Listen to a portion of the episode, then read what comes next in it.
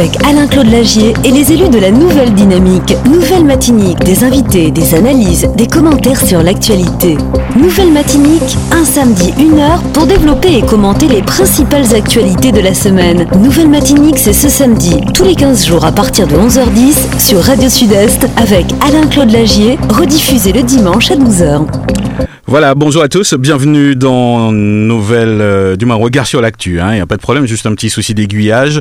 Donc euh, bienvenue sur Radio Sud-Est, on remercie le président du compas Ricardo qui vous a tenu compagnie depuis euh, ce matin très tôt. Donc c'est parti pour notre émission politique du samedi et nous allons démarrer tout de suite cette émission. Donc nous aurons deux invités aujourd'hui. Donc en deuxième partie d'émission, nous allons recevoir monsieur Renaud Saint-Cyr qui est le président de l'association Raising Opposition J'espère avoir bien prononcé, mais sinon il me donnera certainement euh, des détails tout à l'heure. Et par téléphone, euh, nous avons avec, nous euh, ce matin le...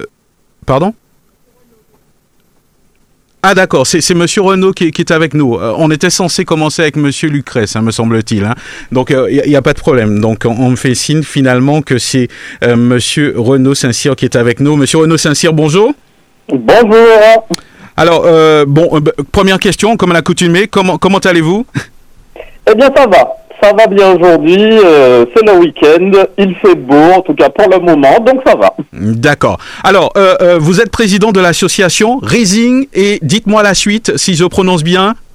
Alors, vous avez bien prononcé, c'est l'association Rising Opossum. Bon, eh ben ça c'est super alors. Pas de problème. Alors, donc, est-ce que vous pouvez nous, nous présenter un petit peu votre association?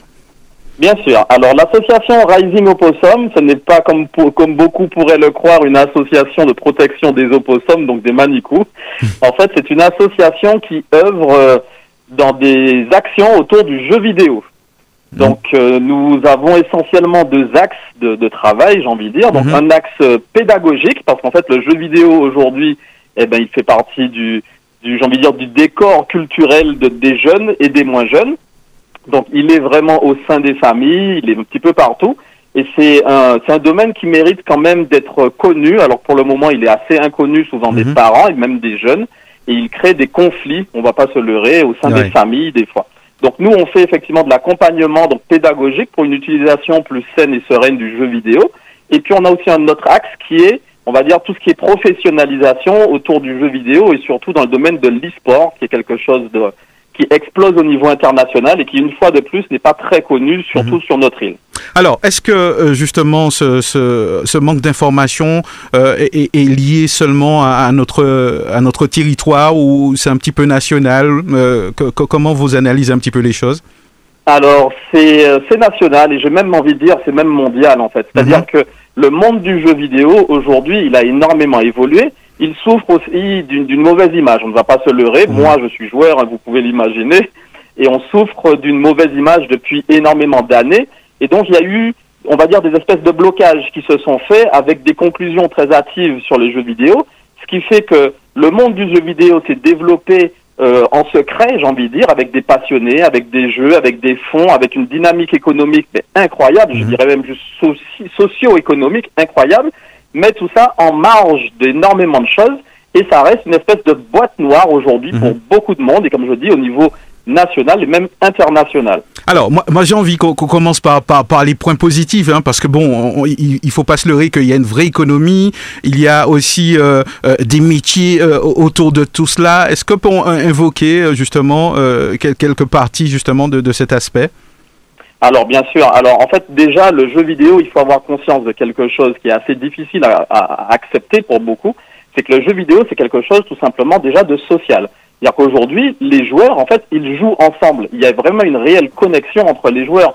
J'ai envie de dire que dans une cour de récréation, l'enfant qui sera un peu en marge, c'est peut-être des fois celui qui ne joue pas. Donc il y a vraiment une dynamique sociale pour les jeunes, parce que souvent on voit le, joueur comme quelqu'un d'isolé, et, je le dis, en fait, ce mhm. n'est pas vrai le joueur, quand il joue chez lui, il a souvent un casque, il est connecté avec des camarades de l'école ou même des fois avec des gens du monde entier.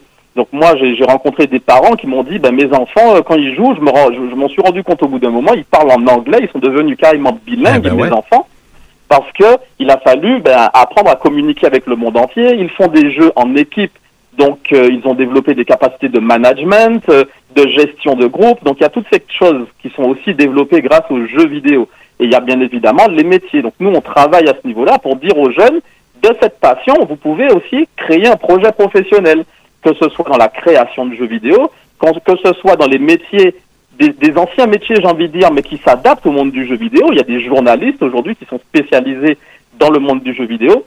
Donc il y a tous ces métiers qui se, qui se spécialisent. Et donc nous, on essaye d'accompagner parents et enfants qui, qui au final ne se comprennent pas toujours. Les parents considèrent que le jeu vidéo, c'est un passe-temps sans voir la portée culturelle et sociale économique, j'ai envie de dire. Et les enfants tout de suite disent je veux travailler dedans, mais sans avoir de vraies connaissances sur mhm. ce que sont les métiers qu'il faut, euh, qui, qui, peuvent être développés et que l'on peut avoir grâce aux jeux vidéo.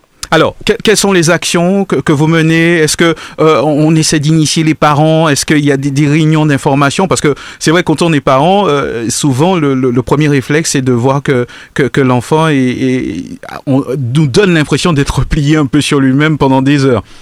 C'est ça. C'est ça. Alors souvent, ce que je dis aux parents, l'une des premières choses, ben, c'est déjà intéressez-vous à ce que votre enfant fait.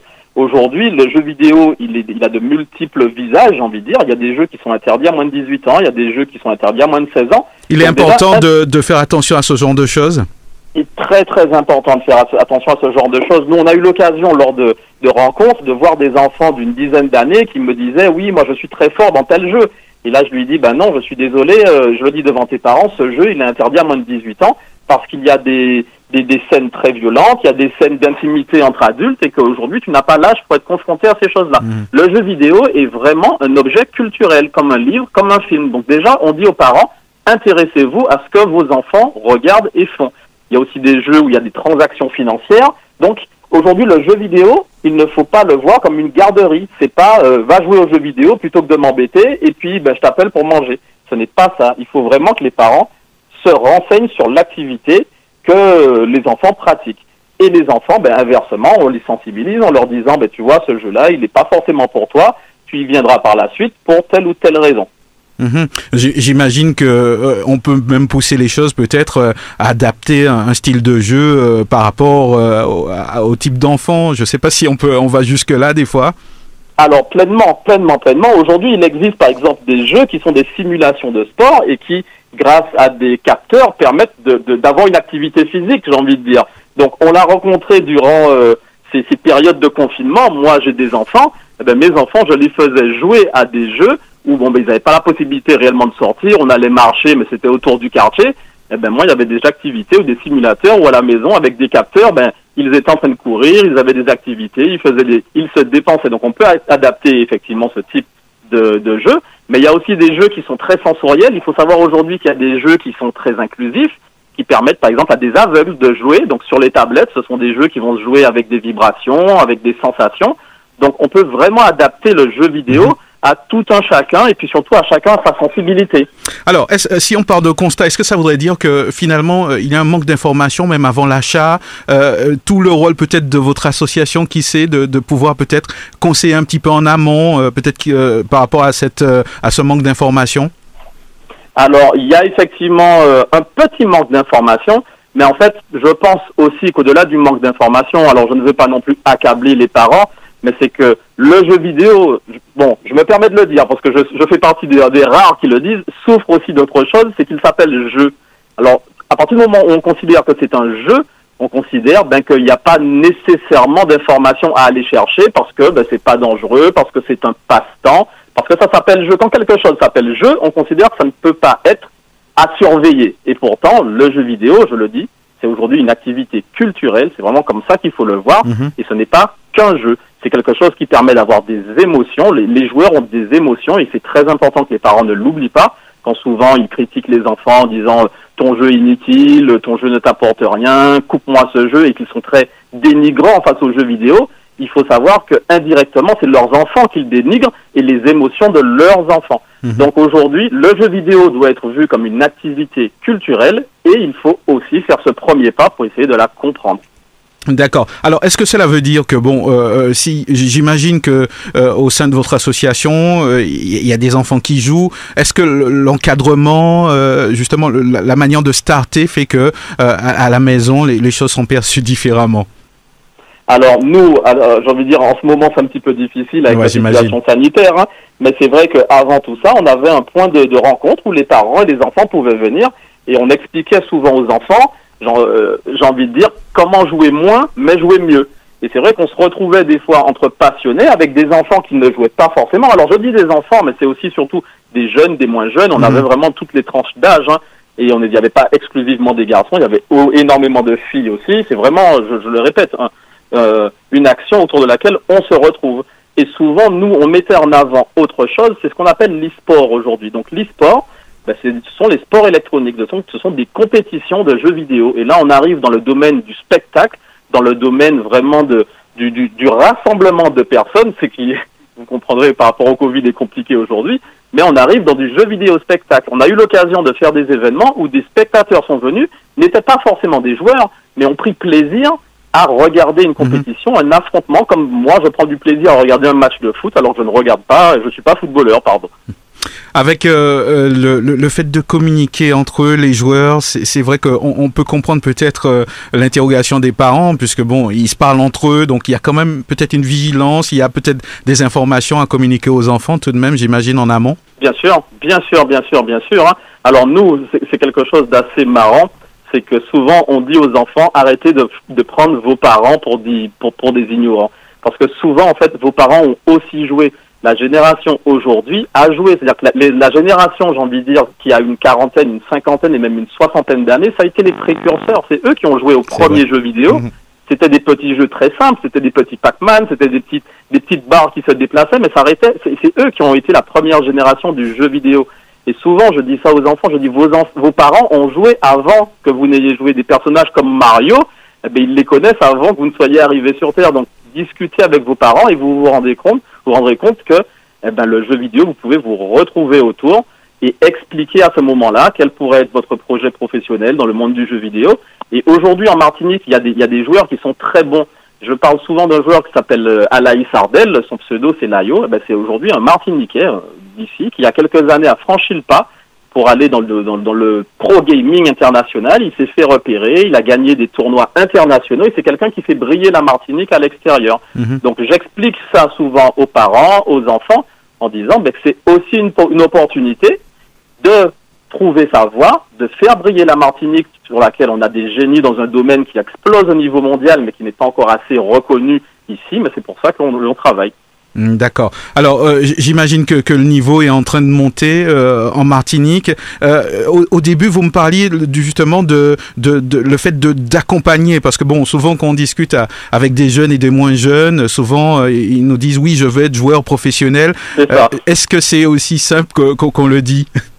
Alors, c'est très très compliqué, et justement, c'est là où nous on a un très, très gros travail. Il faut considérer aujourd'hui qu'un joueur qui nous dit je veux être joueur professionnel c'est comme si on a un enfant qui nous dit ben moi demain je veux être euh, footballeur professionnel et jouer dans, en équipe de France.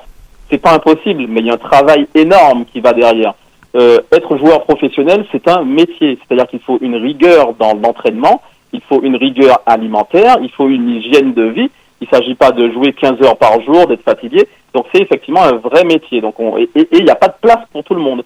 Donc souvent on dit ça aux, aux personnes qui s'intéressent à ce type de voie eh ben, que la scolarité est très importante, que si tu n'es pas pro-gamer, tu peux aussi travailler dans les métiers qui gravitent autour, mais c'est effectivement un pôle économique qu'il ne faut pas négliger, sur lequel on travaille en Martinique. Comme je vous dis, il y a des joueurs qui des fois ont été un petit peu euh, en difficulté scolaire, mais à l'heure où on reconnaît les intelligences multiples des élèves à l'école, eh ben, un élève qui peut avoir des difficultés à l'école peut des fois se révéler comme étant un joueur d'exception et euh, ben, trouver sa voie à ce niveau-là. Mhm. Donc nous, on fait vraiment de, de, de l'enseignement et de l'éducation en disant, il s'agit pas que tu restes là, c'est pas en restant assis à, ton, à table et puis en jouant 10 heures par jour que tu seras pro gamer. Ouais, il y a vraiment des choses à mettre en place. Quoi. Ah ouais, j'imagine bien, puisque bon, euh, il y a il y a des jeunes qui ont qui ont mis leur santé en péril euh, justement sans, sans encadrement, donc euh, je, je, crois que c'est vraiment le mot. Alors il y a, euh, on, on, va dire que c'est vrai qu'avec cette période Covid, j'imagine que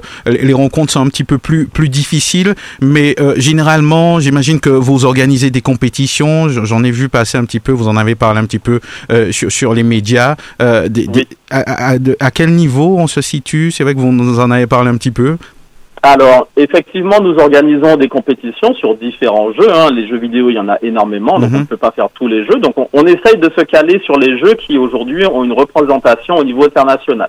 Donc, la Martinique, je ne vais pas vous le cacher, on est un petit peu en retard aujourd'hui dans ce domaine qu'est l'e-sport par rapport à la Guadeloupe, par exemple, ou à d'autres îles de la Caraïbe. Aujourd'hui, il y existe une confédération euh, qui s'est créée entre la Caraïbe et l'Amérique euh, centrale, et même une partie des pays de l'Amérique du Sud, dont la Guadeloupe est vice-présidente, il faut savoir ça.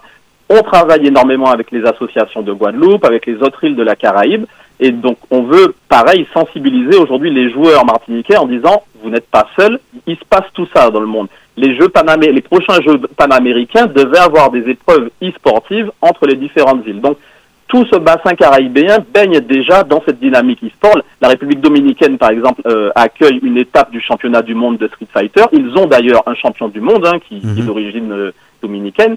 Donc nous, on est un petit peu en retard, mais on rattrape ce retard très vite aujourd'hui. Donc on a, comme vous l'avez dit, mis en place des compétitions avec des champions qui sont sortis et qui ont réussi à bien se positionner lors de compétitions interna euh, caraïbéennes, hein, qui ont réussi, comme je vous dis, à, à- à faire des top 10 sur des compétitions où il y avait plus de 200 joueurs. Ah y arriver quand sur même. une, c'est pas mal d'arriver neuvième en battant des joueurs Mhm. internationaux, parce que je vous dis une compétition caraïbéenne, mais il y a des joueurs de, de Chine ou de n'importe quel pays qui viennent aussi. Donc aujourd'hui, on rattrape ce retard, on met effectivement tout ce qui, en- tout ce qu'on peut pour faire comprendre ben, que l'entraînement c'est aussi une rigueur, c'est-à-dire que quand j'ai une compétition, ben, le soir je vais me coucher tôt parce que le lendemain j'ai une compétition. Il ne s'agit pas de faire la fête. Donc la Martinique est un petit peu en dessous, mais on sent qu'on rattrape notre retard. Et puis les autres îles, j'ai envie de dire, nous regardent du coin de l'œil. Et j'irai même plus loin parce qu'on avait fait une compétition avec l'Afrique et qu'on s'en était aussi très bien sorti puisqu'on était arrivé pratiquement derrière la Guadeloupe, Mhm. qui était un petit peu devant encore.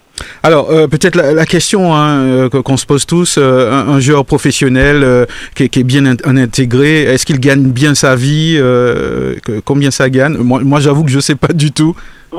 Alors, c'est une question à laquelle je ne pourrais officiellement pas réellement répondre. Parce qu'il y a tout le sponsoring, j'imagine. euh, Alors c'est c'est ça, c'est-à-dire que aujourd'hui, euh, on est comme dans le milieu du football. Aujourd'hui, il y a des joueurs qui, qui, qui touchent ben, de quoi euh, s'en sortir de manière mensuelle comme n'importe quel métier. Et puis à côté, il y a des joueurs comme Mbappé, euh, Messi et Cristiano Ronaldo. Donc voilà un petit peu la fourchette de prix que l'on peut avoir euh, au sein de, de l'e-sport. Je prendrai simplement l'exemple du joueur martiniquais, euh, qui est, je le répète, un pro gamer, qui Mhm. d'ailleurs, pour information, arrive demain. Donc si vous vouliez le rencontrer ou l'interviewer, il sera, ce sera un plaisir pour lui. Il vient faire les fêtes en Martinique. Ce joueur, donc, il était en Martinique, il avait un métier, hein, il était euh, chauffeur pour personnes, personnes à mobilité réduite. Et euh, donc, il a effectivement quitté son travail pour se lancer dans l'aventure. Et aujourd'hui, il s'en sort bien mieux que lorsqu'il avait le- le- cet autre métier plus traditionnel. ben ouais, j'imagine. Donc je sais, voilà, donc je sais qu'il tournait. Allez, je, je, je donne le tarif, hein, c'est pas grave. Je sais qu'il était entre 2500 et 3000 euros. Ouais, c'est quand même Donc, pas mal euh, déjà. Ouais, c'est C'est quand même, c'est quand même pas mal pour pouvoir, j'ai envie de dire, jouer. Après, il avait les résultats, c'est-à-dire Mhm. qu'il a été champion en Angleterre, il a été reconnu à la télé anglaise lors de lors d'un championnat. Enfin, Mhm. il a aussi eu des résultats. Il y a un travail qui va derrière. C'est un joueur qui est invité régulièrement au Japon. Grâce à lui, les Japonais connaissent la Martinique comme étant éventuellement une terre d'e-sportive et de Mhm. pro gamers. Donc, euh, ce n'est, voilà, il a quand même réussi à s'en sortir. Ouais. Mais ce n'est pas quelqu'un qui touche des millions non plus. Alors, une analyse, euh, bien sûr, qui est, qui, est, qui est un petit peu plus personnelle pour vous. Euh, un, un joueur comme celui-là, euh, c'est vrai que euh, peut-être qu'on n'en parle pas suffisamment, mais, mais finalement, touristiquement parlant, euh, euh, est-ce qu'on devrait investir un petit peu plus, euh, justement, euh, la Martinique, politiquement parlant, culturellement parlant, histoire de, de, de développer un petit peu plus, euh, justement, et de susciter euh, la passion? Alors, Est-ce moi, qu'on en mon- fait, est-ce qu'on en fait suffisamment, d'après vous? Alors honnêtement, je pense qu'on n'en fait pas suffisamment parce que on a justement aujourd'hui des avantages énormes. La Martinique, elle est, pour reprendre la phrase de Paille, le chanteur, au carrefour de culture. C'est-à-dire qu'on a la chance de pouvoir baigner dans le bassin caribéen, comme je vous dis, de faire partie d'une confédération Amérique centrale, Amérique du Sud. On est tout près des États-Unis, on est en liaison directe avec l'Europe. Donc on a vraiment une situation privilégiée pour pouvoir développer toute action qui a une, un rayonnement international. Donc ça, c'est la première chose. La deuxième chose, la Martinique est une terre de numérique et je trouve qu'on ne le met pas suffisamment en avant. Vous avez une école comme Parallèle 14 dont les dirigeants ont travaillé sur des grands films comme Le Seigneur des Anneaux, qui ont travaillé dans les grands studios comme euh, Weta Studio en Nouvelle-Zélande où ils ont travaillé pour Disney, pour Pixar. Donc voilà des, des personnalités qu'on a qui sont en Martinique et qui œuvrent dans le domaine du numérique. À côté de ça, je parle souvent de Michael Newton, un Martiniquais qui a créé les Journées mondiales du jeu vidéo et qui travaille dans une grosse entreprise comme Ubisoft. Et je finirai par Muriel Tramis, qui a eu la Légion d'honneur pour son travail dans le numérique et qui est une Martiniquais. Donc aujourd'hui, nous sommes une terre de numérique. Nous sommes une terre très bien située et qui a la possibilité de rayonner dans ce domaine qui explose. Et à côté de ça, on a des joueurs qui sont motivés, qui sont passionnés, qui ont envie d'aller plus loin. Moi, j'en ai rencontré qui ont eu l'occasion de partir en métropole, qui ont eu l'occasion de partir dans les autres îles de la Caraïbe et qui ont, qui ont faim de ce domaine, en fait, qui est en accord avec les passions des jeunes aujourd'hui. Donc, je pense que de tout ça, il y a quelque chose à faire. On a eu l'occasion, avant le Covid, d'organiser quelques compétitions en Martinique. Les îles de la Caraïbe se sont déplacées, Sainte-Lucie et Guadeloupe, et Trinidad, Barbade nous ont dit à quand la prochaine fois parce qu'ils veulent venir. Donc on a aujourd'hui cette possibilité dans la Caraïbe, et je mhm. finirai par ce joueur international dont je vous parle. Eh ben aujourd'hui, les pro, les pro gamers japonais, américains, européens qui le connaissent n'ont qu'une envie de venir en Martinique. et ben nous, ce serait vraiment une opportunité incroyable de pouvoir organiser un tournoi de jeux vidéo, comme je vous disais, en mode spectacle. Même si on n'est pas joueur, on peut découvrir quelque chose, de pouvoir faire venir toutes ces stars internationales qui n'attendent sincèrement que le feu vert. Mhm. Et ce serait incroyable pour la Martinique que nous aimons, j'ai envie de dire. C'est vrai que dans, dans, une période où on parle de crise sociale, on parle des jeunes, ben voilà aussi un moyen de les, les accompagner dans, dans, dans, leur passion. Donc j'espère que ça tombera pas dans, l'oreille d'un sourd. Alors, euh, avec plaisir. Oui, alors les, les fêtes arrivent, euh, Monsieur Renaud Saint-Cyr. Les, les, parents vont certainement, hein, pour, pour la plupart, peut-être vouloir offrir de, de, de, des jeux euh, aux enfants. Euh, Est-ce que vous auriez des, des petits conseils à, à leur donner à, à l'approche des fêtes? Alors moi, il y a un conseil surtout que je donnerai aux parents à l'approche des fêtes. Vos enfants voudront des jeux vidéo, il n'y a aucun souci. Vous aimez vos enfants, vous voulez leur faire plaisir, prenez-leur un jeu vidéo, il n'y a aucun souci. Faites juste attention à la limitation d'âge. C'est écrit sur la boîte. Il y a, un petit, il y a, un nombre. C'est sous le, sigle PEGI, P-E-G-I. C'est la réglementation européenne euh, qui définit la limitation d'âge. Si vous voulez aller plus loin, vous pouvez aller sur Internet ou vous rapprocher de l'association, parce que l'association aujourd'hui, nous sommes ambassadeurs pédagogiques, c'est-à-dire que nous faisons partie d'un collectif national qui justement accompagnons les, les, parents et puis les enfants, comme je vous expliquais. Donc on a aujourd'hui cette habilitation. Rapprochez-vous de nous, mais en tout cas cette limitation d'âge PEGI, elle est définie parce que chaque jeu a du, du, contenu qui peut être choquant, qui peut être troublant pour vos enfants. Et il est très important de surveiller uniquement cette limitation mmh. d'âge. Si vous respectez cette limitation d'âge, prenez tout ce que vous voulez, autant de jeux que vous voulez pour vos enfants. Alors, euh, deux questions avant de terminer. Euh, votre vision pour l'avenir, en vous écoutant, on a l'impression qu'on pourrait facilement euh, associer comme ça hein, vos projets à, à, à, tout ce qui est éducation, peut-être pour accompagner les enfants très tôt. Euh, je ne sais pas si euh, ça, ça, fait partie de vos projets, mais on imagine bien qu'il il vaut mieux finalement accompagner tôt que, que accompagner trop tard finalement. Je fais un peu la synthèse. C'est exactement ça. Aujourd'hui, nous, on a eu l'occasion de faire quelques interventions dans le milieu scolaire. Donc, effectivement, il s'agit de, de renseigner tout simplement un petit peu tout le monde très tôt.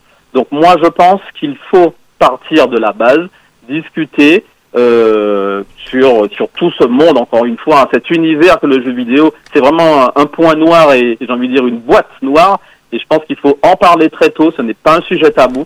Et surtout, c'est quelque chose, on ne pourra pas passer à travers toutes les grandes instances euh, du numérique au niveau international, pour ne pas les citer, sont en train d'investir sur le jeu vidéo. Il faut que la Martinique prenne le pas. Mmh. Et prendre le pas, eh ben, c'est de l'éducation très tôt dans tout notre système, j'ai envie de dire, scolaire, social. On ne pourra pas euh, faire abstraction du jeu vidéo pour les générations futures. Donc il faut s'appuyer dessus pour pouvoir se construire et briller. Donc mmh. euh, très tôt, euh, il faut en parler. Alors une petite question justement ben, d'un parent, ça tombe bien. Euh, combien il me dit combien de temps il faudrait laisser les enfants jouer par jour? Voilà une. Alors c'est une question que j'aime beaucoup. J'aime beaucoup cette question. Il y a deux semaines, j'étais en conférence avec des psychologues, des psychiatres, des pédopsychiatres d'un centre hospitalier et on avait justement toute cette question par rapport aux addictions. Aujourd'hui, les parents ont tous peur, mon enfant est addict, etc. Il faut savoir que déjà qu'une addiction, c'est quelque chose de médical aujourd'hui. C'est un spécialiste qui peut décréter, décréter une addiction. Ce n'est pas un mot à sortir en vain, c'est quelque chose de grave aujourd'hui, une addiction. Alors honnêtement, on ne peut pas réellement définir de temps de jeu. J'ai entendu des gens dire il ne faut pas jouer plus de deux heures, il ne faut pas jouer quatre heures, il ne faut pas jouer cinq heures. Le problème, ce n'est pas le temps réellement de jeu, c'est la diversité des activités. Si un gamin joue quatre heures, mais que derrière ça, il va pouvoir faire quatre heures d'activité sportive, il va faire deux heures de jeu de société, il va pouvoir faire aussi deux heures de lecture le lendemain, et puis le surlendemain, il ne jouera pas parce qu'il ira se promener. Concrètement, il n'y a pas de, de souci. C'est pas vraiment, je le répète, un temps. Après, bien évidemment, votre enfant, s'il joue 15 heures par jour et qu'il dort plus, euh, là, il y a, y a les besoins vitaux, j'ai mhm. envie de dire. Il faut manger, il faut dormir, il y a toutes ces choses-là. Mais aujourd'hui, c'est vraiment la diversité des activités. Votre enfant, il joue deux heures, trois heures, vous même aller jusqu'à quatre heures. Par contre, le lendemain, eh ben non, le lendemain, il ne joue pas. Il fera un jeu de société, il ira jouer au football, au basket, il fera une activité sportive. Donc c'est vraiment la diversité des actions qui va permettre de compenser une session de jeu qui des fois peut être longue parce que des fois il y a des parties qui durent 40 minutes, une heure, parce que souvent je le dis, hein, n'oubliez pas, les, quand, quand, vos enfants jouent, des fois ils font une partie, comme un match de football, un match de football ça dure une heure et demie. Donc si vous faites deux matchs de football avec vos copains, ben, ça vous prend trois heures. Donc on parle, ça fait, ça fait beaucoup trois heures, mais en soi, ils n'ont fait que deux parties. Donc il mhm. faut aussi prendre ça, et c'est pour ça que souvent je dis aux parents, renseignez-vous, vos enfants, quand ils font une partie qui dure 40 minutes, si vous lui dites d'arrêter au bout de 20 minutes, vous aurez forcément un conflit. C'est comme si vous, vous regardez un film, et puis au bout de 20 minutes, on, on vous dit, bon ben arrêtez de regarder le film, euh, faites autre chose. Alors que vous êtes au, milieu de votre suspense. Et puis il y a le décalage horaire des fois. Euh, il y a le décalage horaire. Il y en a qui jouent dans notre pays. Euh. Exactement. C'est-à-dire que moi, je me souviens à une époque quand j'étais plus jeune, je me réveillais pour pouvoir jouer. Il était 6 heures du matin parce que j'ai joué avec des gens euh, qui étaient euh, ben, dans d'autres pays. Donc aujourd'hui, le temps de jeu, il est beaucoup plus compliqué que de dire il faut jouer 2 heures, 3 heures. Il faut savoir à quel jeu, quelle durée dure une partie pour pouvoir créer avec son enfant, discuter avec son enfant, bon, mais qu'est-ce que tu en penses? Si tu fais 3 heures, ok, mais derrière ça, il faut que tu lises 2 heures. C'est quelque chose qui se discute avec son enfant, sincèrement, plutôt qu'une durée fixe. Et puis surtout, varier les activités. En tout cas, s'il y a des, des, parents euh, qui, qui, souhaitent en savoir plus, euh, est-ce qu'ils peuvent rentrer en contact avec votre association? Alors sans problème, ils peuvent nous rentrer en contact. On est sur tous les réseaux, que ce soit Facebook, Instagram, Twitter. On est, on, est sur une chaîne YouTube. On a même une web TV sur la plateforme Twitch. Alors juste une petite parenthèse pour la plateforme Twitch. Avec le Covid, on a vu euh, qu'il y a eu énormément de plateformes de communication qui se sont développées, des réunions en visio et toutes ces choses-là faut savoir que tous ces outils en fait sont utilisés dans le monde du gaming depuis plus d'une dizaine d'années en fait. Donc mhm. quand je vous dis que le monde du jeu vidéo est souvent en avance d'un point de vue numérique et technologique, c'est une réalité et pourtant c'est juste une réalité qui n'est pas connue réellement. Mais en tout cas, j'en reviens à ce que je vous disais, nous sommes sur tous les réseaux et surtout mon numéro de téléphone que vous avez à la radio, ils peuvent rentrer en contact avec vous, vous pouvez donner mon numéro sans problème, c'est le numéro de l'association, il y aura toujours quelqu'un qui pourra répondre pour accompagner et répondre à toutes vos questions. En tout cas, on invite les parents à ne pas hésiter. Hein. Si, si, vous avez un doute euh, euh, avant, avant de, de, de passer à, des mesures peut-être un petit peu trop exagérées, eh ben, je sais pas, renseignez-vous, voilà. Exactement, parce que des fois, simplement avec un peu de compréhension du domaine du jeu vidéo, ça évite énormément de conflits. Il y a une sérénité qui se retrouve au sein de la famille et c'est beaucoup plus simple. Donc, entre mon numéro de téléphone, vous pouvez aussi rentrer en contact avec l'école parallèle 14 qui fait énormément de choses dans le monde du numérique. Aujourd'hui, c'est avec eux qu'on travaille, c'est souvent chez eux que nous nous retrouvons, donc nous pouvons prendre des rendez-vous à l'école parallèle 14 aussi avec les parents et surtout les enfants. Donc euh, n'hésitez pas. Ah ben, merci à vous, hein, euh, Renaud Saint-Cyr, euh, d'avoir parlé avec nous de, des jeux vidéo et de, tout ce qui entoure. C'est vrai que c'est un domaine qui est assez vaste. C'est vrai que si on voulait entrer en profondeur, il aurait fallu beaucoup plus de temps. En tout cas, on vous remercie et puis nous vous souhaitons une bonne continuation. C'est moi qui vous remercie grandement. C'est toujours un plaisir d'avoir la, parole sur les médias et cet entretien a été très constructif. Donc merci grandement à vous. Et puis au plaisir, n'hésitez pas à me recontacter euh, dès que nécessaire. Eh ben, on n'hésitera pas. Merci à vous. À très bientôt. À très bientôt. Voilà, donc je rappelle euh, justement que nous étions en compagnie du président de l'association Résine Opossum. Donc euh, on a parlé de jeux vidéo, puisque bon, à l'approche des fêtes, hein, euh, certains enfants vont certainement réclamer à leurs parents des, des jeux vidéo. Donc si vous avez un doute, hein, ben, vous nous appelez, puis on vous communiquera justement toutes les informations concernant l'association. en fin d'émission, nous vous donnerons bien bien sûr le numéro de téléphone. En tout cas, vous pouvez déjà les trouver sur Internet. Deux petits mots avant de poursuivre euh, notre émission, donc euh, avec euh, donc normalement Monsieur André Lucrèce, deux petits mots sur sur les chiffres du, du Covid. Donc ce sont les chiffres d'hier vendredi, plus 73 cas en 24 heures. Le taux d'incidence est de 178. Voilà, ça a pas mal augmenté. On note 120 hospitalisations en cours, 42 patients en soins critiques et puis 737 décès. Ce sont toujours des, des chiffres, mais c'est vrai que derrière ces chiffres, il y a quand même des personnes. Alors, Monsieur Lucrest est avec nous. Euh, on me signale que oui, pas de problème. Il est docteur en sociologie, écrivain aussi. Donc, euh, Monsieur Lucrest, bonjour. Bonjour. Euh, bienvenue sur les antennes de Radio Sud-Est. Oui, bien sûr, avec plaisir. Alors, première question, comment allez-vous, Monsieur André Lucrest? Ben, Écoutez, pour, pour, ma part, je vais bien. je suis donc extrêmement engagé donc euh, dans le comité euh, citoyen de transparence mhm.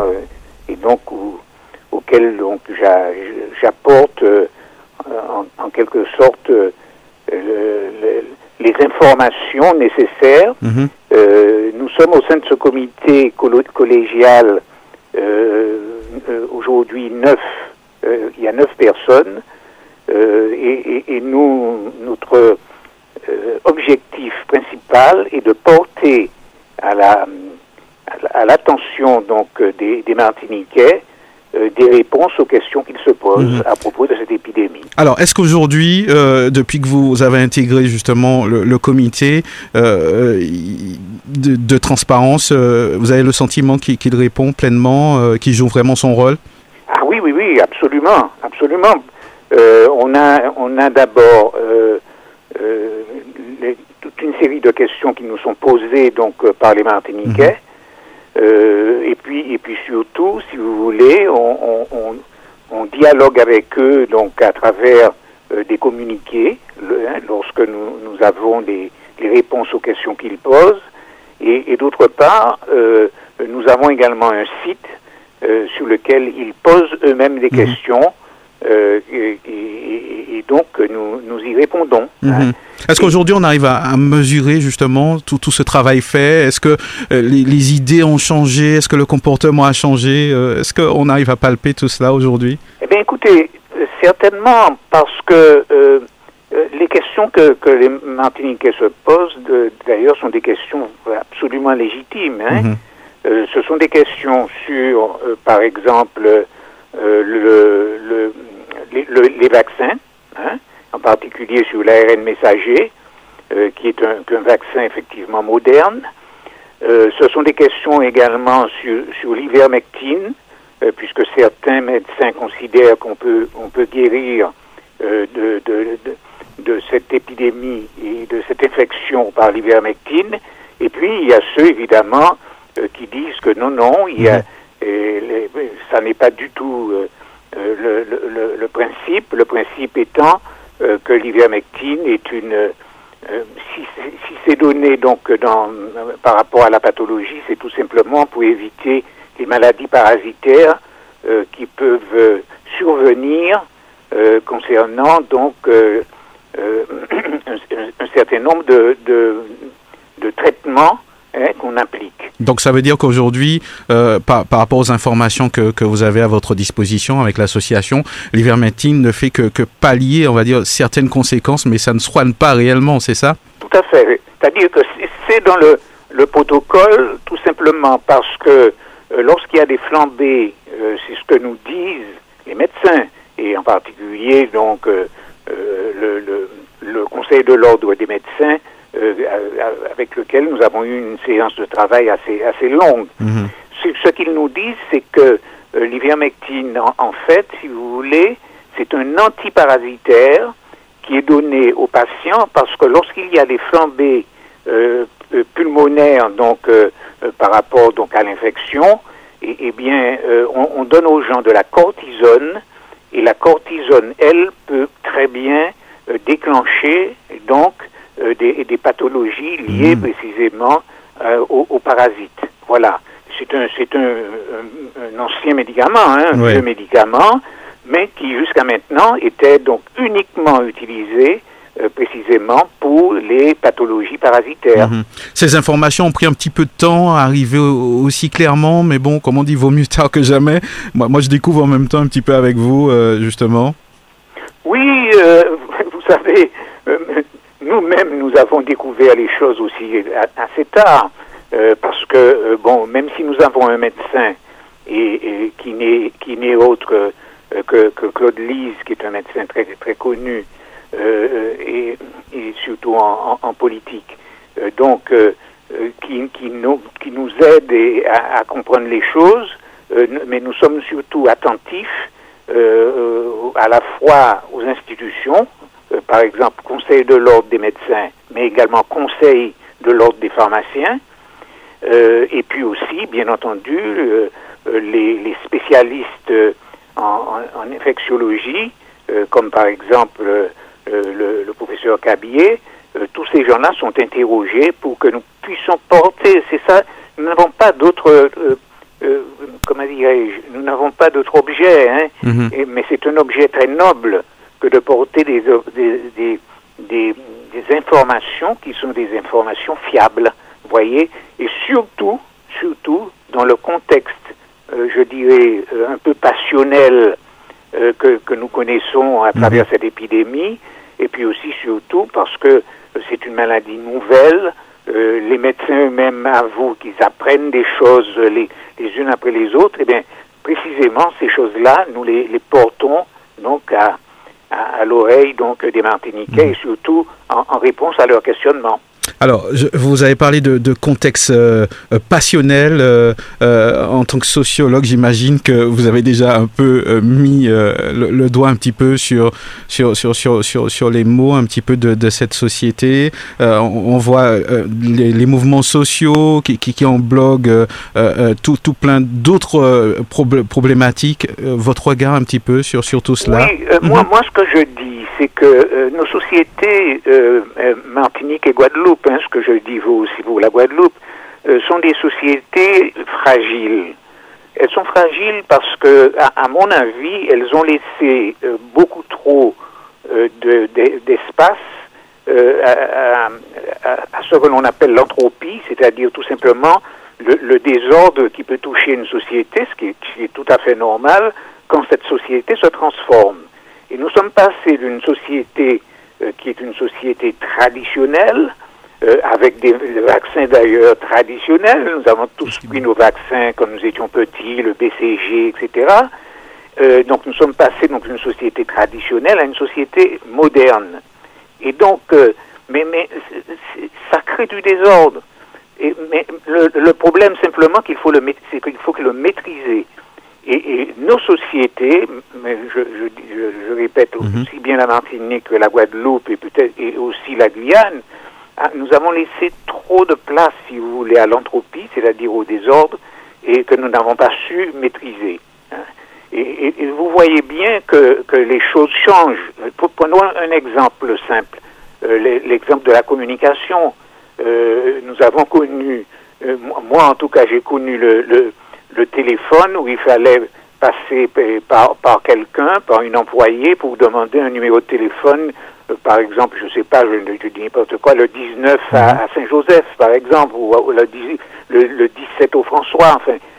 Et, nous sommes passés de ça à, à une multiplicité de téléphones mhm. fixes, euh, portables, etc., et, et aussi à d'autres formes de communication, comme par exemple les, les communications les réseaux sociaux, Facebook, euh, WhatsApp euh, euh, et, et, bien d'autres.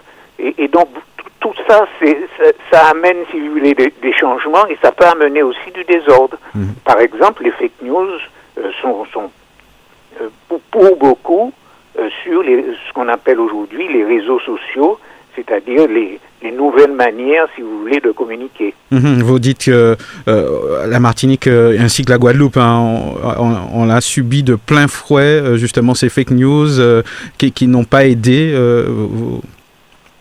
Ah, bien sûr, bien sûr. Écoutez, ça, ça sème le trouble. Alors moi, moi, moi, je les reçois.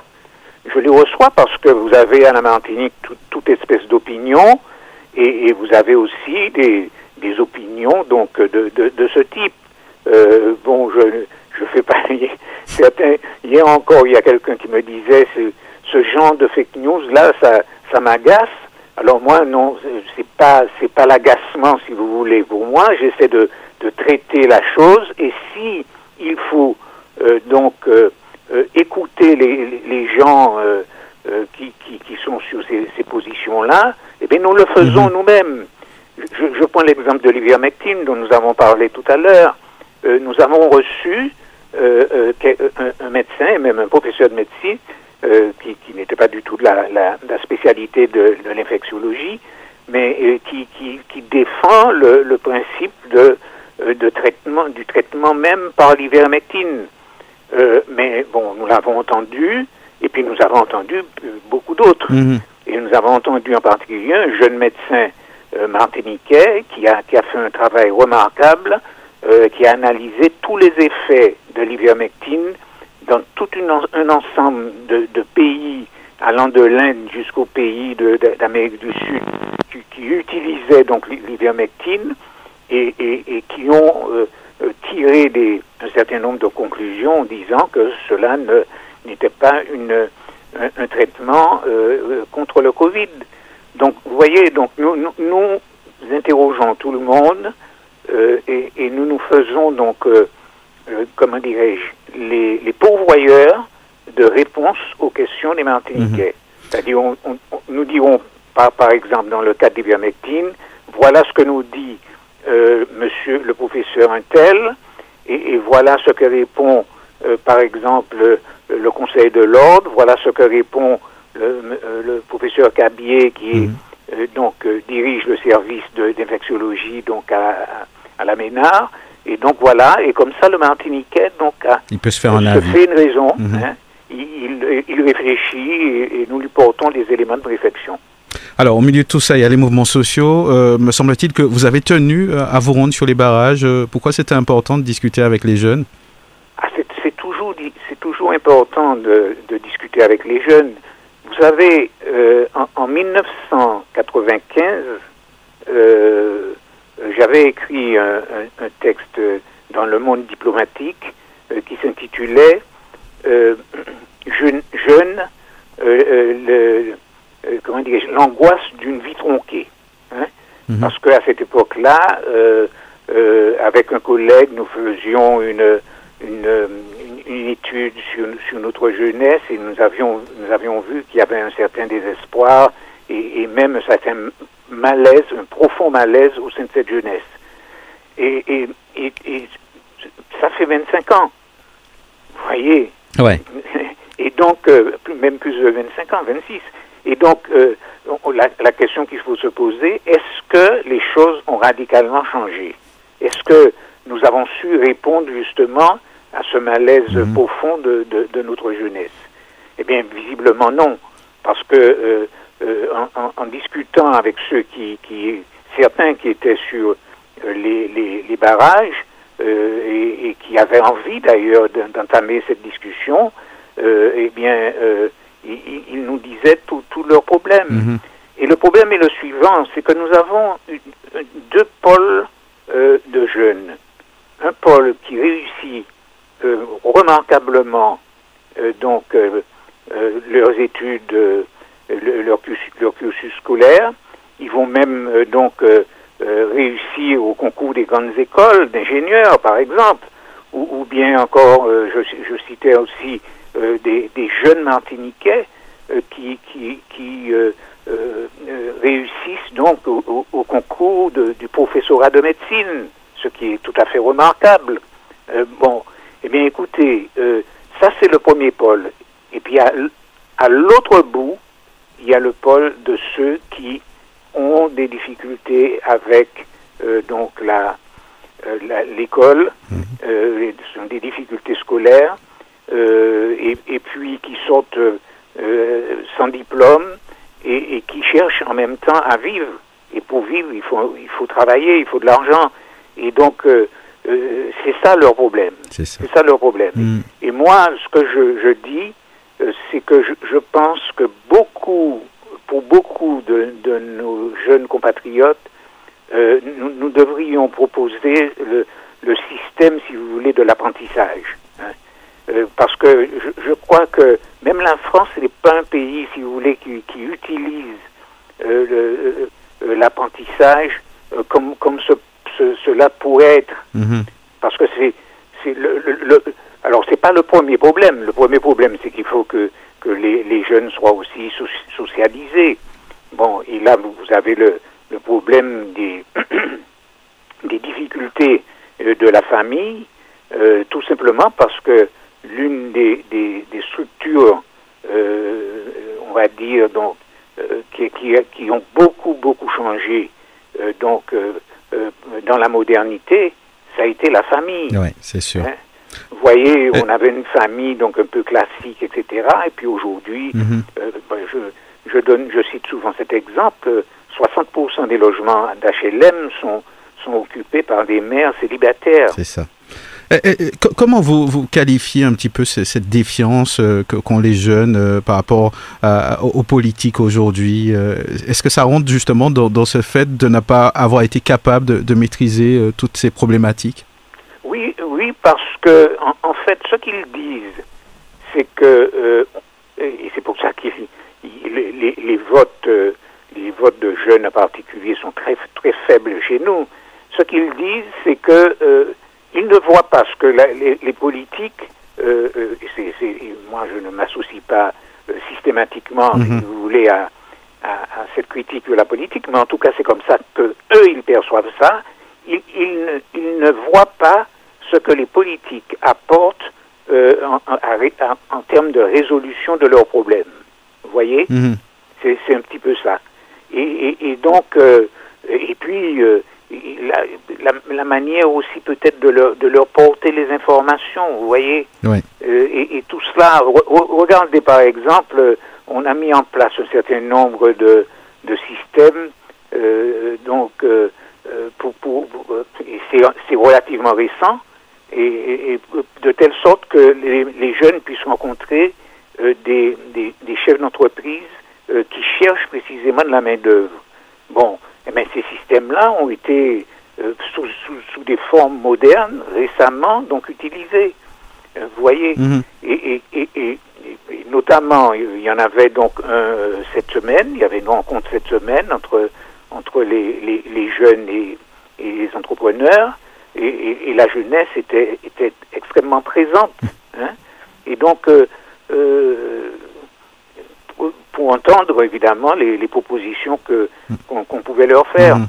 Donc tout ça, si vous voulez, euh, c'est à la fois, là encore, un, problème de communication, un, problème et, puis un problème aussi de les entendre. J'imagine bien. Quelles sont les structures par rapport auxquelles, grâce auxquelles on, peut entendre notre jeunesse. Mhm. Ben, il n'y en a pratiquement pas. Souvent, euh, on voit venir hein, ces, mouvements sociaux. Euh, dans, votre analyse, est-ce que vous pensez que c'est quelque chose qu'on aurait pu éviter euh, d'un point de vue on, est parti de 2009, tout le monde a vu un petit peu ce que ça a donné.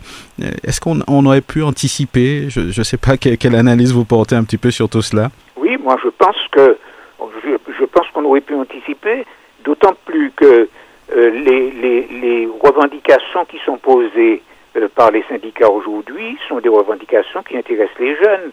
Prenez le, problème de la vie chère. Alors eux, ils ne sont pas encore touchés vraiment, euh, et encore, le sait-on. par exemple, le, le, chlordécone, peut-être. Mm. Mais, mais en ce qui concerne la vie chère, par exemple, ils, ils en souffrent. Ils ne peuvent pas se payer ce qu'ils souhaiteraient se payer. Or, nous sommes dans une un système euh, économique où euh, la, la, consommation, si vous voulez, mmh. euh, fait l'homme. Hein. évidemment, ça n'est pas du tout, ça n'est pas du tout la, la, vérité. L'homme se fait à travers justement son projet qu'il réalise, mais de manière superficielle, et même beaucoup euh, croient, y compris des adultes d'ailleurs, que, que c'est l'habit qui fait le moine.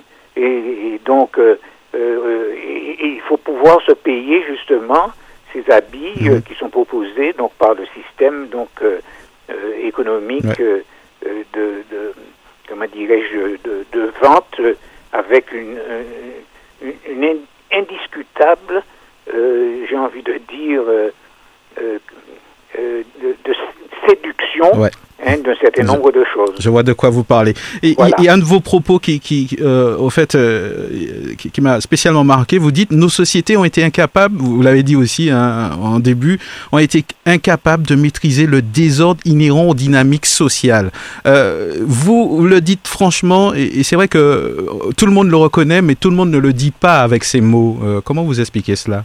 Ben, Écoutez, moi je le dis parce que je, je, suis un observateur attentif euh, de ce qui se passe dans ce pays, et, pas seulement d'ailleurs, je m'intéresse beaucoup aussi à ce qui se passe dans la Caraïbe, mais et, et donc euh, ça me frappe. Et, vous voyez, 2009, 2021, à peu près euh, une dizaine d'années après, si nous ne faisons rien, dans dix ans à nouveau, nous aurons, si vous voulez, un, j'ai envie de dire un fait quelque chose qui euh, va soulever euh, le couvercle pour nous faire découvrir que tous les malaises, tous les mal-être étaient en fait sous-jacents. Mhm. Hein. Et l'épidémie a, fait cela, précisément. Ça a soulevé toute une série de choses qui étaient sous-jacentes. Et, en particulier la défiance et la mhm. méfiance. C'est vrai que peut-être qu'au-dessus du couvert, on, entend échapper des mots comme euh, autonomie. Euh, tout le monde se pose la question est-ce que c'est la solution? J'imagine que vous n'avez peut-être pas la réponse, mais. Euh, je, je, je, ne pense surtout pas que le, problème soit essentiellement politique. Je dis bien essentiellement politique. Mhm. Je crois que qu'une société peut tirer des leçons euh, si elle en est capable. Elle peut tirer des leçons de ce qui se passe et ce qui à, la, à la fois 2009 et, et, et, en même temps ce que, ce que nous vivons, euh, nous venons de vivre, et elle, doit tirer des leçons de telle sorte que ça ne se reproduise pas. Mhm. Ce sera mon, mot de la fin. D'accord. En tout cas, tout, tout n'est pas noir euh, dans notre société. Absolument, absolument. J'ai pris l'exemple des jeunes qui réussissent, hein, mhm.